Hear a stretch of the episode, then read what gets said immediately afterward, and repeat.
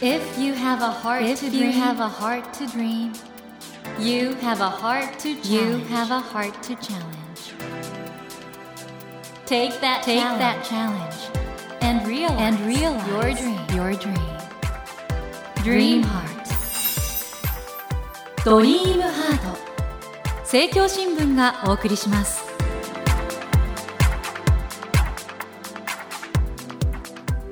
皆さんこんばんは。茂木健一郎です。東京 FM のスタジオから全国38局ネットでお送りしています。ドリームハート。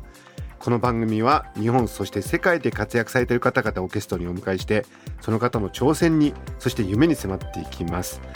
さあ今夜お迎えしたお客様は今話題のこの方でございます。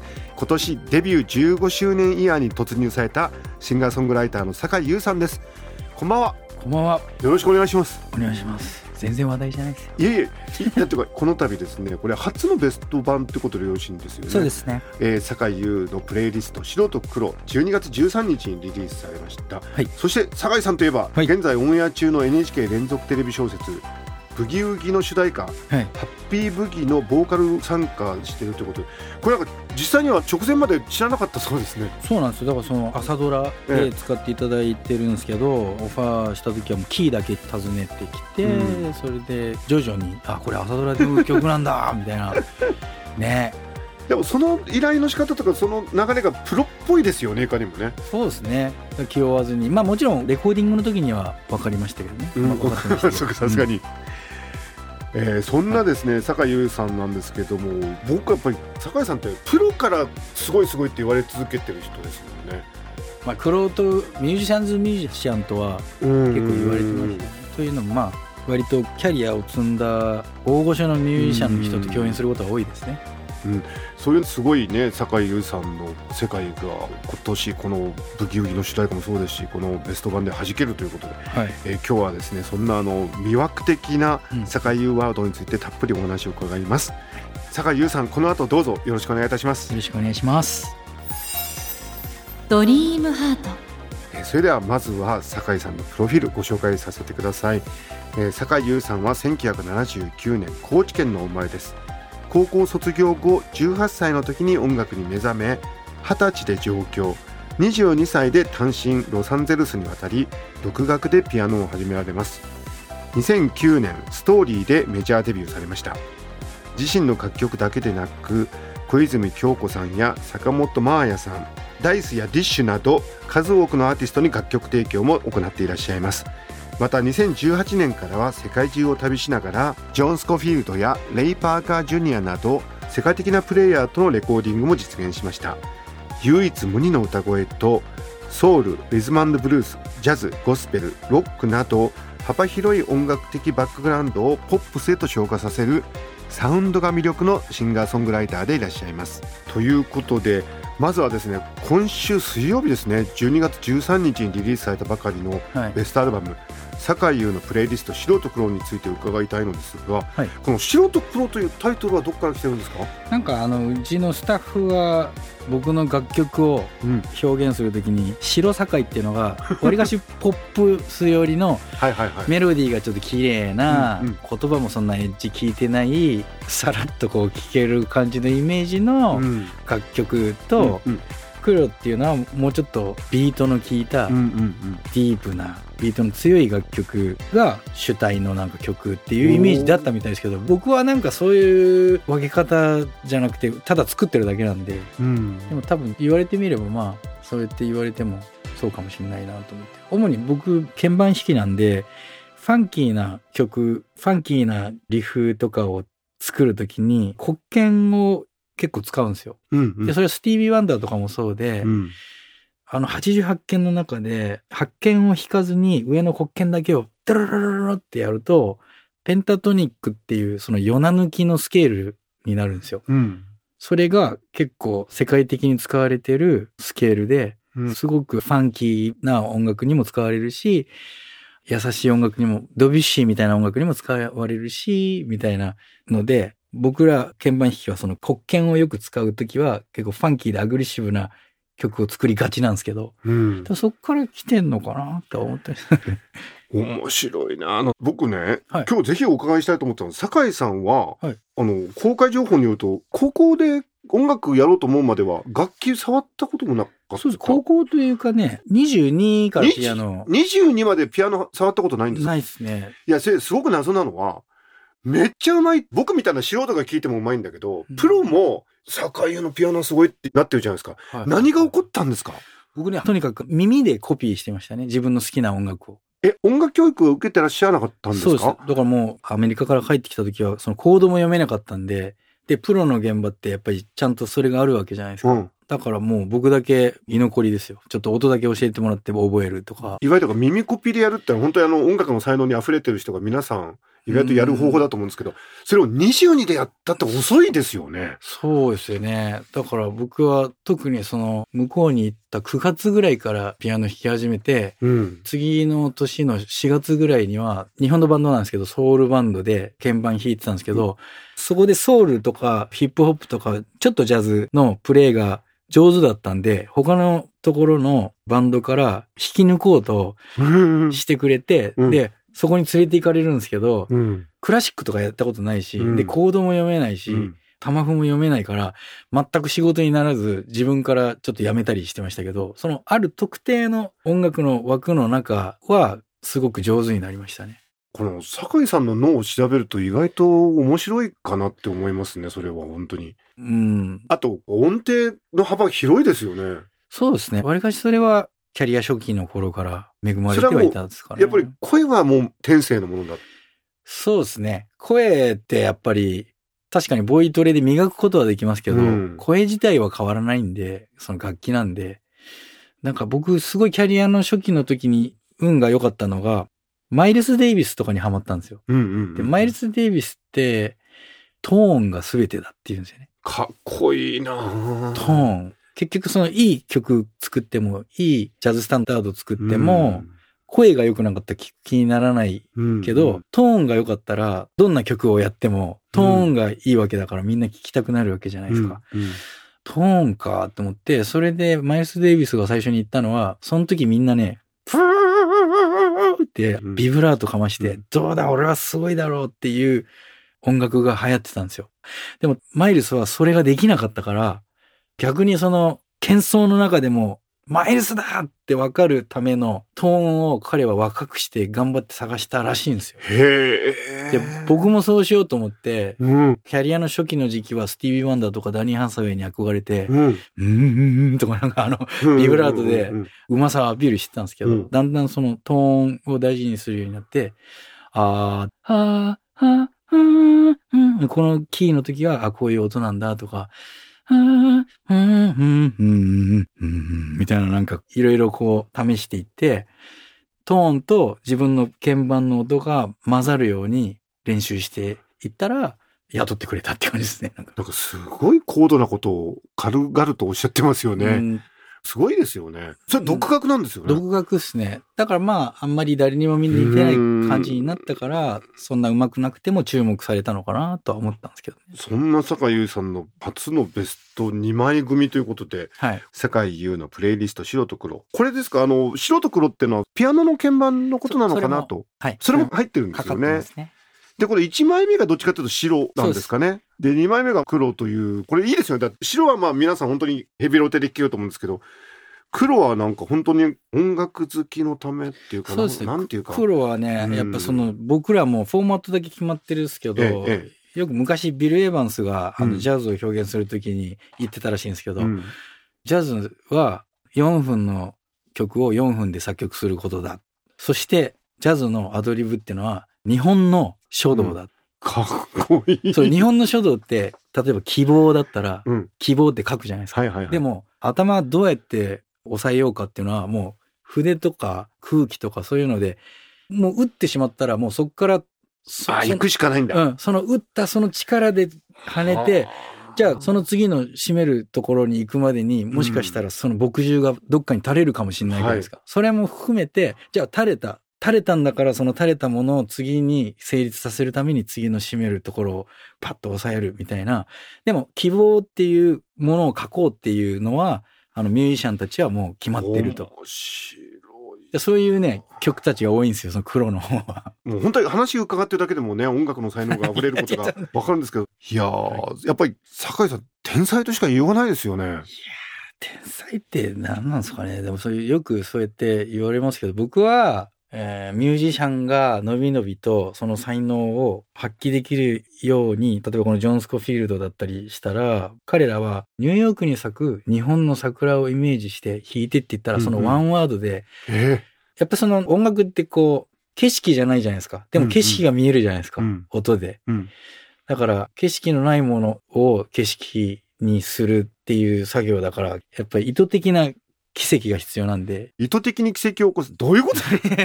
音楽ってそうですから。ちゃんと計算された奇跡を起こさないと。で、それってやっぱり偶然には絶対に起きないんで、偶然に起きたら次もう一回できないですからね。だからプロは、てかう、んすごいミュージシャンは、意図して奇跡が起こせる。意図して奇跡を起こし続けてる人たちが、やっぱりいい音楽、ジョンもそうだし、うん。まあ、ある程度のクオリティまでは作れると思うんですけど、うんそこから自分を更新しなきゃなんないわけだから、だからすごいその時に想像力が必要じゃないですか。うん。僕のいる畑はポップスっていう畑なんですけど、うんいつでもそのジャズの音楽探求家としての探求を怠らないその態度っていうのはマイルスから一番学んでるっすね。なんか。あのー来週、ゆっくりお話を伺おうとは思ってるんですが、はい音楽に目覚めたきっかけが、親友の方が突然亡くなったことだっていうふうに伺ってるんですけども、そうですね。声が聞こえたんですか？どっちかはだから分かんないんですよ。降ってきたのか湧いてきたのか。うんうん。なんて言ったんですか？その親友の方が。えっ、と、音楽やったらどう？っていう。その方は音楽をやってた方なんですね？ってたんですよ。で、彼もすごいいい曲とか書いてて、僕はその時は音楽全くやってないんで、でも彼だけが、酒井ってなんか声結構いいよ。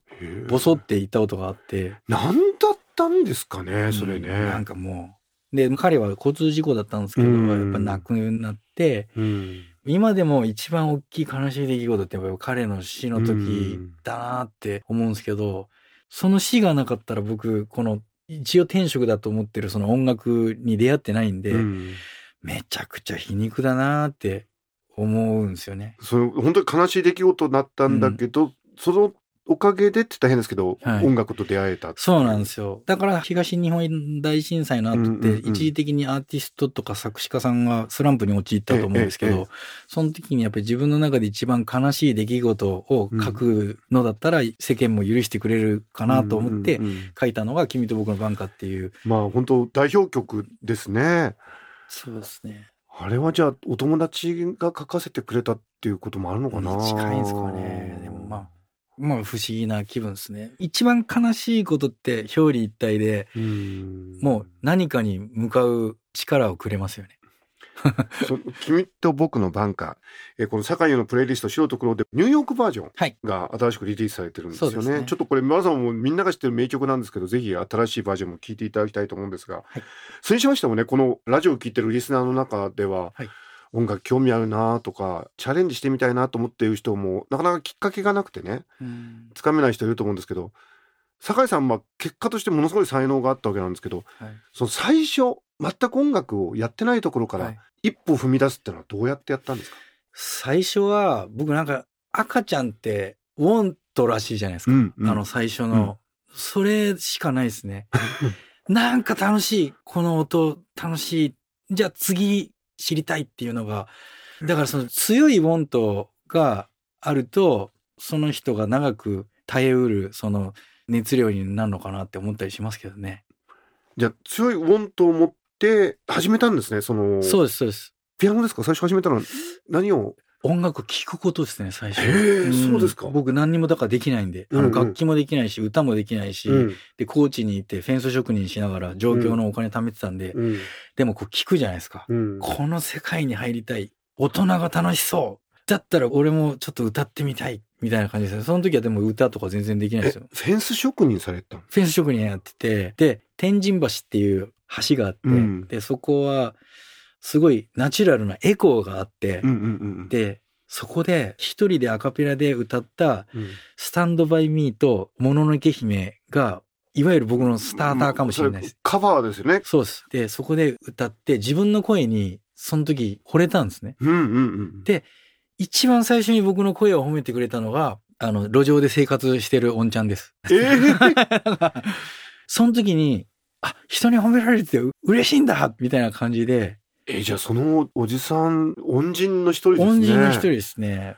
そう。何の曲だったんですか？もののけ姫でした。もののけ姫。ありつめたリバーブでかかって、うん。ふわってこう、何秒間かあるリバーブだから、その時に、ああ、気持ちいいな。もっと音楽知りたいってなって、友達 CD 一緒に買いに行くの手伝ってもらって、聞いてたら、マーヴィン・ゲイとかスティービー・ワンダーとか、当時だからマライア・キャリーとかにもハマって、ああ、音楽やりたいってなりましだからおそらくあの、プロのミュージシャンとして活動されてる方で、た。はい。始めた年齢もそうですし、そのきっかけとかも、異例中の異例ですよね、きっとね。って一応言われてますけど、あんまりその年齢は関係ないさっていう時あると思うんですけど、うん本当に関係ないと思いますよ、うん。40からでも50からでも、本当に好きだったら、進みは遅いかもしれないですけど、でもその強いウォントの45歳と、まあちょっと有名になりたいかなっていうぐらいの15歳だったら僕強いウォントの45歳の方が、そんなに脳みそ落ちないですから、もう未だにちゃんとコピーもできるし、なんかそう思います。ごね。僕は思います。なんかリスナーの皆さん夢と希望をもらえるようなお話ですよね。まあ酒井さんはちょっと例外的だとは思うんですがでもそれぞれのねモントを追求すればそうだと思いますけどね。ねまあ、放火さん限り別にいいじゃないですか。多少迷惑かけても。ということで全く原稿と関係ない面白い話になってしまいましたが いや本当にあの素晴らしいなと思います。えー今回のベストアルバム「酒井優のプレイリスト白と黒」デビュー15周年イヤーに突入されたということでこれを機会にね出されたわけなんですけれども、はい。えー来年2024年3月14日からは全国4都市でのホールツアーの開催が決定したということではい。ちょっと今日のお話伺うとこれ酒井優さんのホールツアー聞き逃せないなって思いますよね。この来年のホールツアーの詳しい情報なんですが酒井さんの公式サイト SNS などでご確認ください。ドリームハートのホームページにもリンクを貼っておきますのでご利用ください。ということで本当にちょっと話が尽きないんですがこの酒井優さんのお話はですね来週も引き続き伺いたいと思います。酒井さん、はい来週もどうぞよろしくお願いいたします。よろしくお願いします。え森健一郎が東京 FM のスタジオから全国放送でお送りしていますドリームハート。今夜はシンガーソングライターの酒井優さんをお迎えしました。Never let go of that dream. Never forget Never that forget heart to that challenge. heart to challenge. Dream heart. 茂木健一郎が東京 FM のスタジオから全国38局ネットでお送りしてきましたドリームハート。今夜はシンガーソングライターの酒井優さんをお迎えしましたがいかがでしたでしょうか？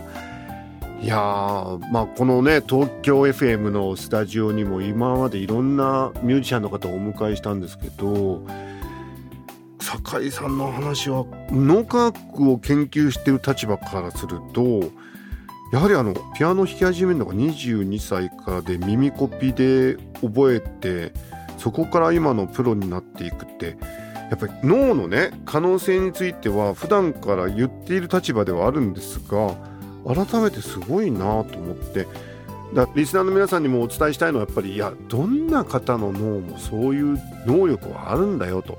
だから自分がなんか楽しめること成長を実感できることそういうことに挑戦したらねそういう素敵なことが起こるよってことをね確認できてよかったなと思いますね。この東京 FM はいろんな音楽関係の方がいらっしゃるとこなんですけどまさにその音楽というものが脳に対してねどのような成長を促すかってことを改めて確認できた素晴らしいお話だったなと思います。さて番組では毎週3名の方に1000円分の図書カードと番組特製のエコバッグをセットにしてプレゼントしていますが今夜は特別に図書カード3000円分をプレゼントいたします。私模擬に聞きたいことや相談したいこと番組の感想などをお書き添えの上ドリームハートのホームページよりご応募ください。お待ちしています。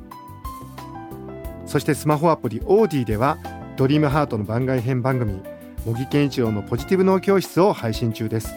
ぜひこちらも聞いてみてくださいね。来週も酒井優さんをお迎えしお話の続きを伺います。どうぞお楽しみに。それではまた土曜の夜10時にお会いしましょう。ドリームハートお相手は茂木健一郎でした。ドリームハート。政教新聞がお送りしました。